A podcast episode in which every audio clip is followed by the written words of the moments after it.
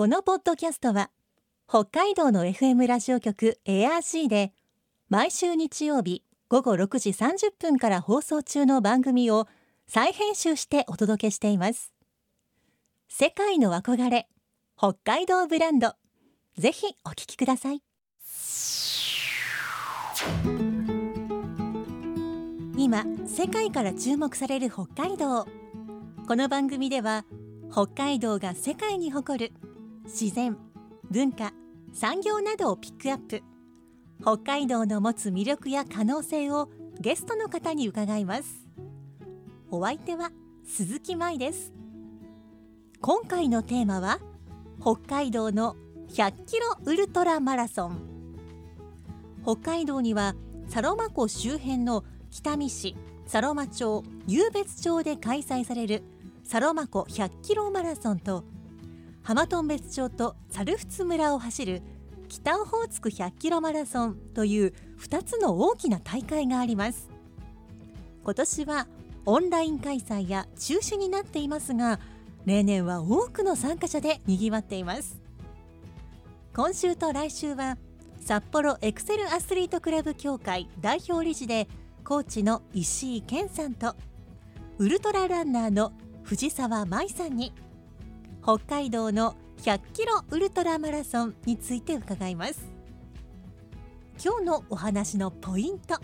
鈴木舞のマイポイントは長い。今日は言うまでもないでしょう。世界の憧れ北海道ブランド。この番組はあなたの明日を新しく北海道創価学会の提供でお送りします。今週と来週は札幌エクセルアスリートクラブ代表でコーチの石井健さんと札幌エクセルアスリートクラブウルトラランナーの藤沢舞さんにお話を伺っていきます。お二人ともよろしくお願いします。よろしくお願いします。まずはですねランナーになったきっかけって何だったランんですか？ナーになったきっかけはですねもともとあの陸上部だったわけでもなく走るのも好きだったわけではないんですけれどもあの社会人になってあの体重が増えてしまってですねダイエットのために走り始めたのがきっかけですね。まさかのきっかけ。そうです。で友達があのホノルルマラソンに出ようって言われて、あの走りたくはなかったんですけどホノルルに行きたいから フルマラソンを走ったっていうのが初めてのフルマラソンでしたね。それが生まれて初めてそうですだったんですか、はい、はい、それからなぜか距離が伸びて今は100キロのウルトラマラソンも走ることになってます。100キロのマラソンももともと陸上の経験は学生時代とかなかったにもかかわらず、はい、ゼロです。はあそれが今やもそうですね。人生どうなるかわからないです。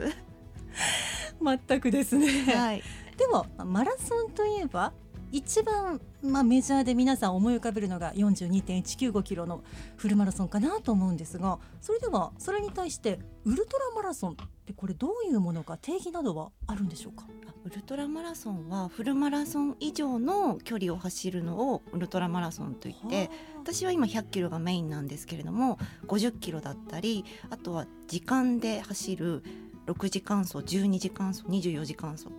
48時間走などもありますね。それも全部ウルトラマラソンと言ってます。あの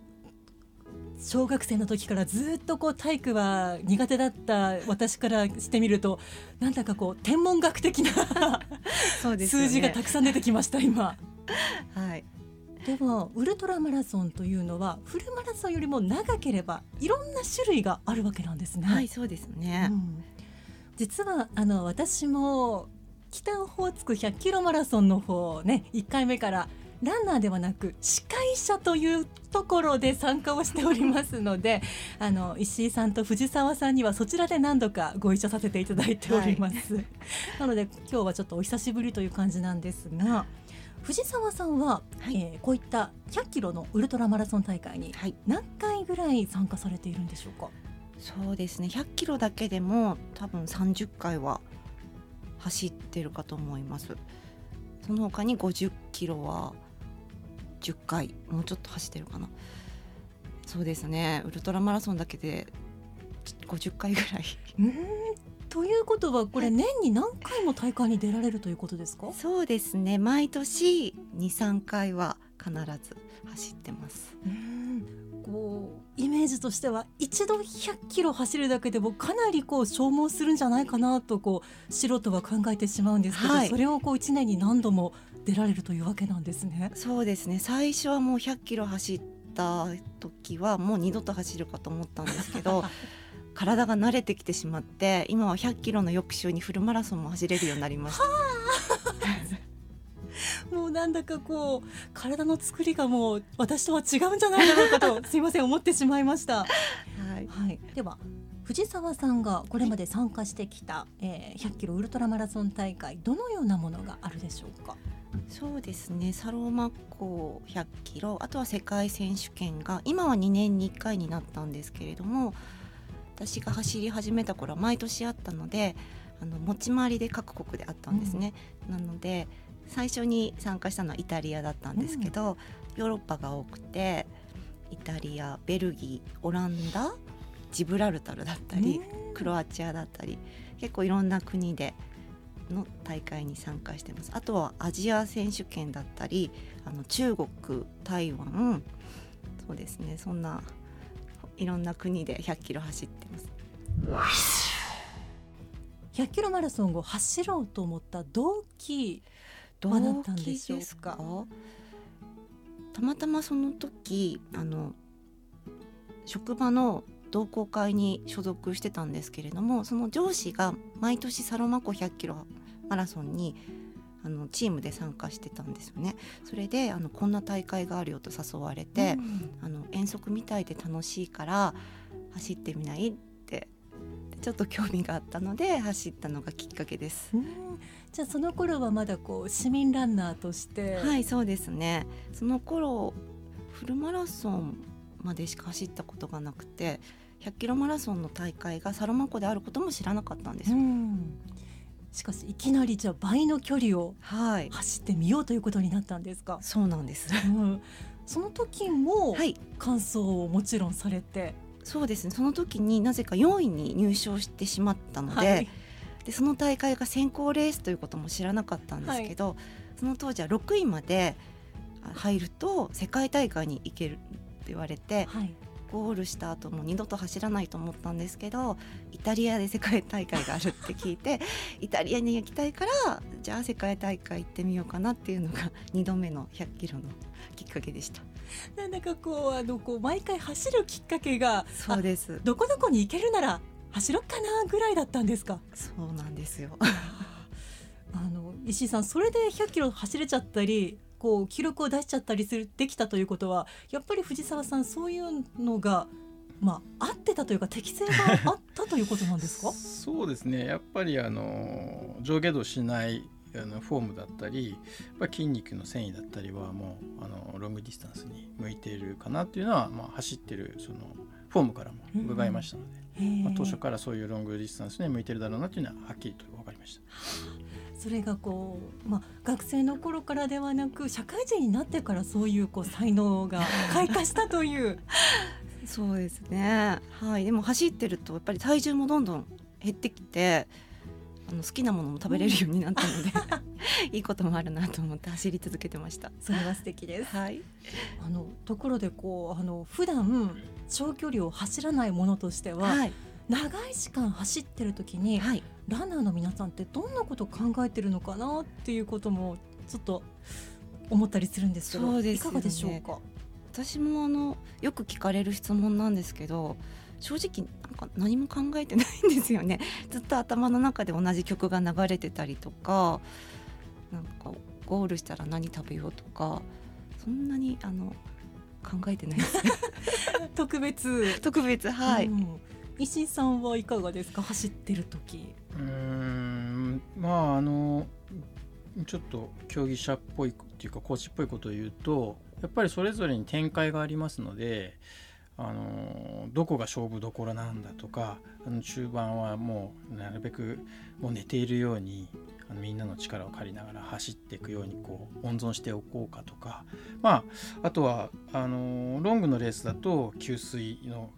まあ、ポイントでしっかり取らなきゃダメだとかエネルギーを取らなきゃいけなきゃダメだとかっていうものぐらいですかね。気をつけとかなきゃいけない。あとはあの気気気候というかそういうののまあ変動もありますので、まあ、風に当たらないようにしようだとか暑くなってきたから体に水をかけようだとか、まあ、そういうことを注意して走るようにしていればおのずとその記録は良くなっていくんじゃないかなと思いますね。特に、まあ、藤沢はやっぱりあのー上位を狙って走るっていうのがありますのでそういう展開とかそういうものには、まあ、多分自然と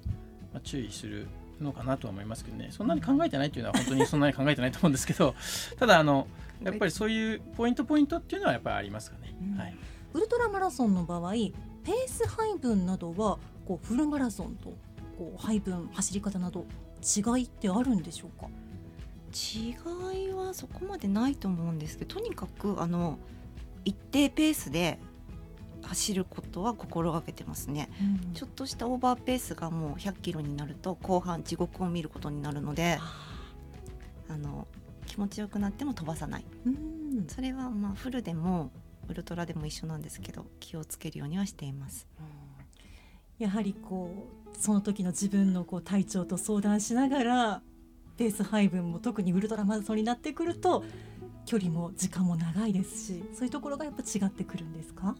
そうですね、あのーまあ、エネルギー配分がどうしても、えー、と脂肪寄りの走り方になりますのでどこかでその力をぐっと使ってしまうと体に蓄えてある糖質部分が減ってしまうんですよね。はいそうするとこうエネルギー切れを起こしてしまいますのでそれを最小限後ろ後ろへこう持っていくようなイメージですかね。なのでがだどなたかライバルがこうグッと出てもこう自分でこう自分のペースをこう抑えてね走り続けるっていうそういうメンタルもちょっと必要になるかなと思いますね、うん。戦略的には。そこはい。でぐっとこう勝負したいけれど我慢我慢みたいな。はい後半に後半にという、はい、こうそこで飛ばしすぎたらそれこそ地獄を地中盤で獄で。す本当に地獄です。すごく実感こもってらっしゃいました。何度か経験してます。なるほど。えー、普段のトレーニングのお話などもちょっと教えてほしいと思います。普段はどんなトレーニングを行っているんでしょうか？ウルトラランナーだからといって特にそのウルトラあのマラソンに特化した練習をしいつもしてるってことではないですね。その前にあのマラソンも走りますしもう少し短いハーフマラソンもするので要するにそのレースに向けてその計画プランを持ってトレーニング陸上の長距離のトレーニングをするんですけど、うん唯一ウルトラマラソンにどうしても必要なトレーニングっていうのはいっぺんにある程度走れる距離をあの体現してこなきゃいけないじゃないですか。はい。ねそれがちょっと追加されるぐらいです。なので、まあ、藤井さんの場合は例年ですとあのその前にレースを転戦しますねあのフルマラソンに、はいそれでもう地足を作ってって大体サルマ湖からこう逆算をして、えーロングの60キロを、まあ、12回ですかね。それをまあレース前に走ってレースで本当に大体それぐらいでいけるかどうかっていうのをチェックすると。例えば1キロ4分半でずっと行くぞと決めたらそれをまあレースのい一月前以上ぐらいですかね。その時に1回こう60キロ走してみてチェックをするとか。そういうようなちょっと準備が一つちょっと増えるくらい。あとはマラソンの練習と、えーリズム的には変わらなくて、まあ、皆さんどんな練習がマラソンの練習ですかと思うかもしれないんですけど、まあ、あのメリハリのあるこう1週間の練練習スケジュールっていうのがもう決まってるんですよ。うん週末には、まあ、あマラソンに近いペースでのロング走をやろうねとか平日には、えースピードのトレーニングをしようねとかあとはまあ体を整えるこうジョギングですね。ジョグの練習をしようねとか。あとはえー体幹トレーニングを、まあ、週の中に1回か2回入れとこうねとかっていうのはもうルーティンで決まってて、うん。まあ、ちょっと内容を少し、えーアレンジを変えるぐらいであって。あの体をどんどんどんどんそのレースに向けて作り込んでいくっていう作業には変わりはないので。皆さんがあの特別な練習をしているのかなと思ってらっしゃるかもしれませんけどこれといって特別なものは特あのつまらないかもしれないですけどすいません。いやいやいやあの藤沢さんのこのスケジュールあのこうプロフィールにこう1週間の練習メニューがあるんですけど、ま、本当に月曜日から始まってこう日曜日まで、もう毎日ちゃんとこのやることがこう限ってあってこう例えばこうあの午前中にジョグ10キロとかこう10キロから20 21キロペース走とかこう書いてあるのを読んでいやこれをこう毎日こなすっていやすいませんすごい精神力だなと私にしては思ってしまいました。いやでもその例えばそれもあの僕が例えばその練習メニューを落とし込んで皆さん藤沢以外の選手のも作るんですけど例えばそれをまるっきりそのままそれ絶対やれよっていうものではなくて例えば体調があまり良くない時には休んでもいいし、えー違うメニューでこう少し少なめにしてもいいし、あのーそれはね各個人のその状況によるんですよね。うんなんでまあある程度はこう決めとルーティンを決めとトレーニングメニュー決めますけどあとは各個人と僕とで話し合って今日はこうもっとゆっくりやろうかとか、今日はこんな練習はやめとこうかっていうのはありますね。だから全然硬い情を張って毎日毎日これをやんなきゃダメこれをやんなきゃダメだっていうのはないです。はい、そこは柔軟に。でなので僕らは全然走ってない方。私10キロの日はあの練習だと思ってないです。あの10キロでいいんだっていう、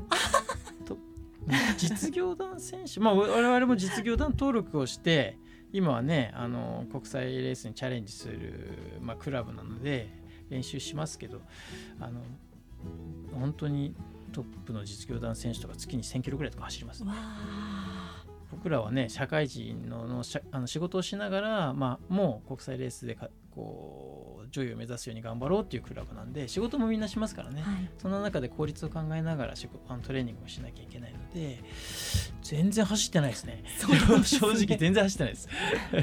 走ってないよな。走ってない。なんか無理すると続かないかなっていうのがあってあ。はのウルトラの練習もフルマラソンの大会に出て練習にしてるので、はい。苦ではないんですよ。あ。月に1本2本フルマラソンを入れると嫌でもフルマラソン走らないといけないので それが練習になってるのかなと思ってます。ある意味100キロへの助走みたいな。そうですね。はあ。2週連続フルマラソンも入れたことありますし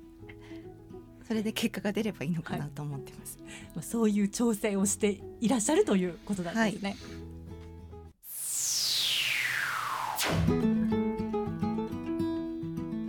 世界の憧れ北海道ブランド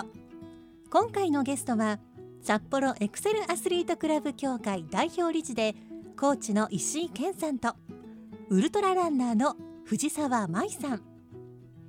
今日のマイポイントは長い。藤沢舞さん